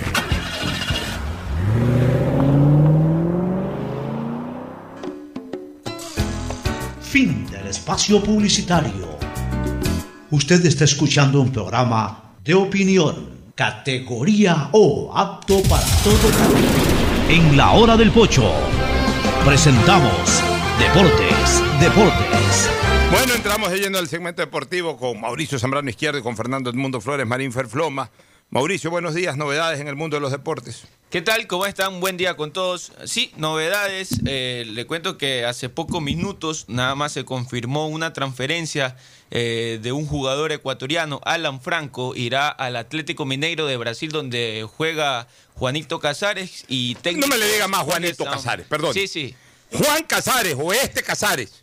Pues la verdad es que ya, ya es indignante ver la actitud, ver la actitud de, estos eh, futbolistas ecuatorianos. No tienen sensibilidad, no tienen solidaridad, no tienen responsabilidad. Majadero. Eh, Es que ese es el problema. Es que va a ser el problema con Franco y con todos. O sea, salen, eh, juegan 20 partidos en su arranque en la carrera deportiva, hacen 4 o 5 goles y enseguida se llenan, se inflan los bolsillos de plata y, y creen que el mundo es otro. O sea, creen que, que el mundo hay que vivirlo de otra manera. ¿Cómo es, posible que en plena pandemia, Brasil convirtiéndose en el epicentro de la pandemia, incluso habiendo tenido COVID positivo, este muchacho Casares haya hecho fiestas, porque no hizo una, creo que hizo varias fiestas, eh, irrumpiendo totalmente el orden, la disciplina impuesta no solamente por las autoridades sanitarias de Brasil, sino de su propio equipo. Ojalá lo sancionen. Y aquí no andemos con alcahuetería, eh, eh, esta alcahuetería de falso patrioterismo por más compatriota que sea, ha cometido un acto, un acto de indisciplina, Fernando, que caiga sobre él todo el peso de la sanción que deba de caer, este Fernando. ¿Qué opinas tú? Así es, Pocho, sí, Mauricio, ¿cómo estás? ¿Qué tal, Eh, Fernando? Realmente indignante porque de por sí es una irresponsabilidad sin nombre hacer fiestas en una época como esta. Peor si dio positivo, o sea, Sí. contagiando o, o tenía- poniendo en riesgo a las personas a las que asistieron, que también fueron unos irresponsables en ir a fiestas cuando está expresamente prohibido. Pero realmente es indignante que un futbolista profesional se dedique a hacer fiestas en una época de pandemia. De por sí se critica cuando un futbolista en tiempos eh, normales, llamamos el término, eh, anda parrandeando. Peor en una época como esta. Y sin embargo al señor Casares le importó un comino y anduvo haciendo sus parrandas. Se hizo, supuestamente son tres fiestas de Tres cumpleaños. que hizo, fiestas, sí. majadero. San Paoli eh, se enojó, obviamente. Ojalá lo vote. Y según hasta el diario Le, citó la fuente, que puso que San Paoli se enojó y no lo volvería a tener en cuenta. Bien hecho, y ahora lo Y, y sabes una cosa, basta esto de Juanito. ¿Qué es Juanito, ni qué es Juanito, ni qué alcahuetería? Casares, de aquí en adelante. Y a ese equipo es el que el día de hoy se dio la transferencia de Alan Franco. Ojalá que este muchacho joven Franco, pero es que ese es el problema. de- ¿Cuánto- Buen jugador, Franco. Sí, Sí, buen pero buen jugador de de cuántos partidos ha jugado con, con- un Bueno, año. ya lleva un- más de un año, más de un año. año. Toda la vida ha El problema de nuestros futbolistas, Independiente del Valle. por eso antes nuestros futbolistas eran más maduros, porque se los cortaba del árbol, hablemos así ya cuando estaban para comer, maduritos. Ahora muy verdes se los corta del árbol. Juegan un año, año y medio, hacen cuatro o cinco cascaritas, como decíamos antes, y inmediatamente... Eso ya también depende del jugador. De Muchos futbolistas de otros países que se van jovencitos a, Europa, no solamente aquí en Latinoamérica. Por eso, por eso que ya no van a. Europa y, y triunfan. O sea, es cuestión de mentalidad. Ya el futbolista nuestro tiene que cambiar la mentalidad. Así es. Es que el joven futbolista- que, que- que tiene la oportunidad tiene que aprovecharla al máximo. Es que el No futbolista podemos nuestro... andar en irresponsabilidades. El futbolista nuestro, incluso socialmente en general, el futbolista nuestro no tiene la mentalidad de otros lados. Un argentino a los 18 años sabe que toda la vida va a comer de lo que produzca desde los 18 años. Entonces, plata que le entra al bolsillo, plata que la guarda, plata. Hasta Maradona, que era un desordenado de miércoles. Maradona, la, la primera platita que cogió en Boca Junior cuando pasó de Argentino Junior a, a Boca Junior fue comprarle una casa a los padres. O sea, hasta Maradona, ya que tanto lo ponen de ejemplo de irresponsabilidad social y de todo ese tipo de cosas, eh, eh, actúa de esa manera, porque así son los argentinos, así son eh, eh, en otros lados Por del digo, continente. Pero pues. aquí lo que quieren es inmediatamente ir a hacer fiestas, eh, emborracharse, andar con mujeres, o sea, todo lo que ansiaban socialmente cuando eran unos pata al suelo. Ya eh, soñaban con tener mujeres, soñaban con tener carros y todo eso, por la imposibilidad económica posiblemente. Uh, hacen cuatro goles, se van, eh, generan una gran transferencia, les llega a 200 mil dólares al bolsillo y se vuelven locos.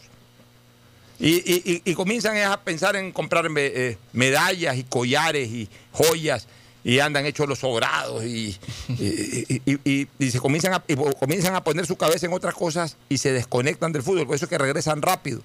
Lo ideal es que aquí jueguen 5, 4, 5 años, jueguen 400 partidos en primera división, hagan, si son delanteros, 40, 50, 60, 70 goles y de ahí se vayan. Es que es difícil también ahí, porque Pero ya se van cuando eh, Pero- en, el- en lo mejor de su carrera. Dígame qué jugador ecuatoriano que se ha ido inmaduro ha, eh, ha- ha terminado brillando en el fútbol internacional. Ninguno. O yo no Bueno, recuerdo, puede haber alguno por ahí. Toño.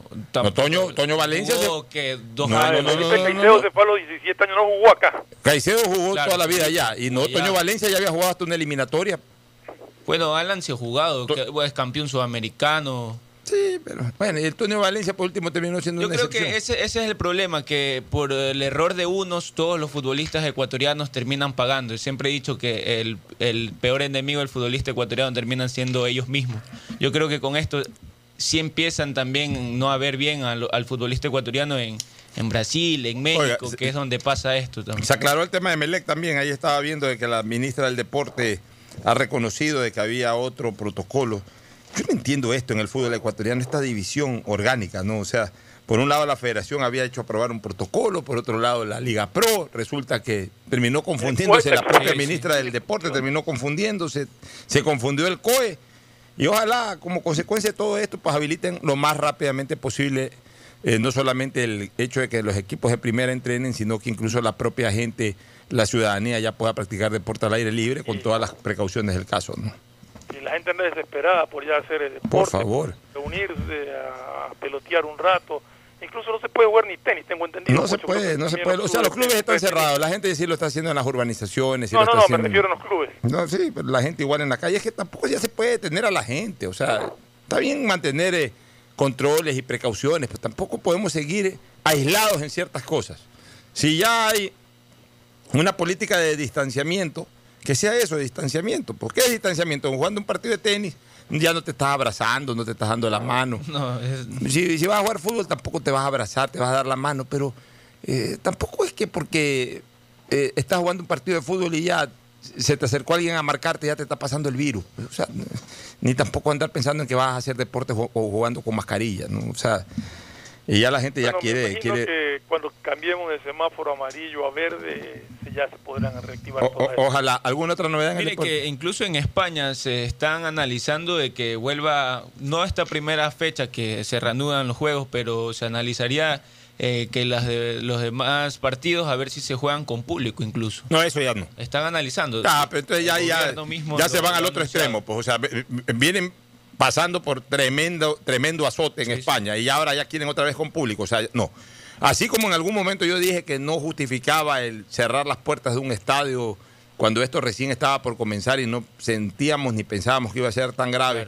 Ya me quedó de escarmiento eso. ¿no? Yo creo que aquí, aquí en el Ecuador hasta fin de año no debe haber partidos de fútbol con público. O sea, por eso yo soy de la idea de que se haga un campeonato rapidísimo ya para salir del campeonato 2020 y ahí sí ya en el 2021 si no pasa nada, no hay rebrote, no hay nuevas pandemias ni nada, bueno, volver a la vida normal. Justamente le conversaba que allá mismo en, en España, en Madrid, el Mono Burgos eh, anunció hoy mediante un video de las, en las redes sociales, en el Atlético, en que al final de temporada terminará su carrera como asistente técnico del Cholo Simeone y se dedicará a, a a ser eh, entrenador principal.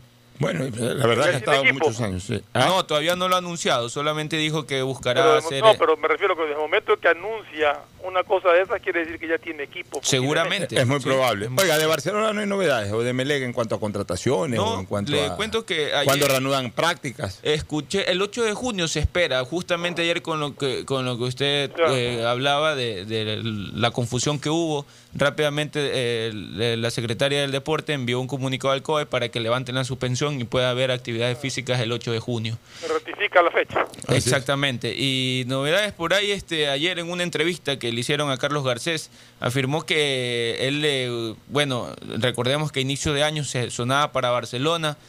No, yo escuché algo, un extracto de la entrevista en donde él hablaba que parece que ya había cumplido su ciclo en Delfín, como que quiere salir de Delfín. Ya se quiere ir. Sí, quiere salir de Delfín y dijo que en su momento sonó para Barcelona y que espera seguir sonando para Barcelona. Bueno, para Barcelona, pero también se podría En Colombia lo in- quisieron incorporar al Emelec y, y- Claro, y retomar Emelec. esa famosa dupla de la Tuca, con Tuca Garcés. Garcés, claro que sí. Vámonos a una recomendación comercial final para venir al cierre ya. Auspician este programa. Con CNT recarga desde 3 dólares y recibe sin costo una suscripción a CNT Gamers, el portal con los juegos más top para que no pares de divertirte. CNT, conectémonos más. Aceites y lubricantes Gulf, el aceite de mayor tecnología en el mercado. Acaricia el motor de tu vehículo para que funcione como un verdadero Fórmula 1 con aceites y lubricantes Gulf. El gobierno de todos y la Corporación Financiera Nacional continúan trabajando por el desarrollo de nuestro país. Si ya tienes un crédito con la CFN, puedes diferir tu pago con una ampliación de plazo y los pymes podrán extender el diferimiento hasta el mes de agosto. Ingresa a www.cfn.fin.es.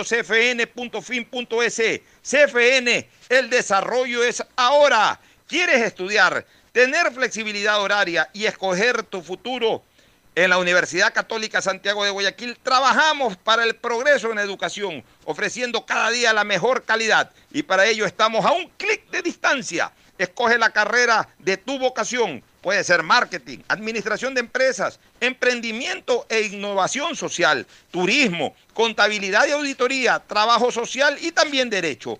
Consulta en nuestra página web mayor información y esquemas de admisión. Universidad Católica Santiago de Guayaquil, formando siempre líderes. Llegó el momento de volver a abrir las puertas de tu negocio con el crédito Reactívate Ecuador impulsado por el gobierno nacional al 5% de interés a 36 meses y los primeros seis meses son de gracia. Solicítalo hoy en el Banco del Pacífico, el Banco Banco del Ecuador. Ahora vas a poder disfrutar del doble de gigas para que puedas navegar el doble en tus redes, tu trabajo y tus estudios y también compartir el doble con tu familia y amigos. Activa el nuevo paquete prepago de 2 gigas que viene con más llamadas ilimitadas a 5 números claro, 100 minutos a otras operadoras y gigas gratis para llamar y video llamar por WhatsApp y Facebook Messenger, todo solo por 5 dólares. Conéctate más sin pagar más. Estamos en la hora del pocho. Muy bien, ya en el cierre, Mauricio, algo rapidísimo, final ya. No, ya nada más. eh, mañana hay que ver nada, eh, para ver si tenemos horarios de, de lo que serán las ligas de la Bundesliga para que algo podamos ver el fin de semana de deportes, que es lo único que está. Muy bien, en Fernando. actividad. Como siempre, cuídense mucho, protéjanse y, y vamos para adelante, vamos para adelante que ya estamos casi fuera de esta pandemia. Tanto que ya ni hablamos del COVID. Ya Sí, no hablamos de coronavirus. Hoy día no hemos hablado prácticamente de No, es que coronavirus. no, no ha habido nada, o sea, Sí, realmente ya. la, la información que uno tiene es de que no hay casos nuevos, de que no hay saturación en los hospitales. hay- Estamos tranquilos realmente. Todos son noticias buenas respecto a eso. Así es. En cambio, en otras cosas, estamos viviendo el coletazo del COVID. Gracias por vuestra sintonía. Un abrazo. Buenas tardes. Gracias por su sintonía. Este programa fue auspiciado por Aceites y Lubricantes Gulf, el aceite de mayor tecnología en el mercado. CFN continúa trabajando por el desarrollo de nuestro país. El desarrollo es ahora. Con Claro, conéctate más y sin pagar más. Vas a tener el doble de gigas para que puedas navegar el doble en tus redes, tu trabajo y tus estudios. Universidad Católica Santiago de Guayaquil y su plan de educación a distancia, formando siempre líderes. Banco del Pacífico, el Banco Banco, con su línea de crédito Reactívate Ecuador al 5% de interés a tres años y con los primeros seis meses de gracia.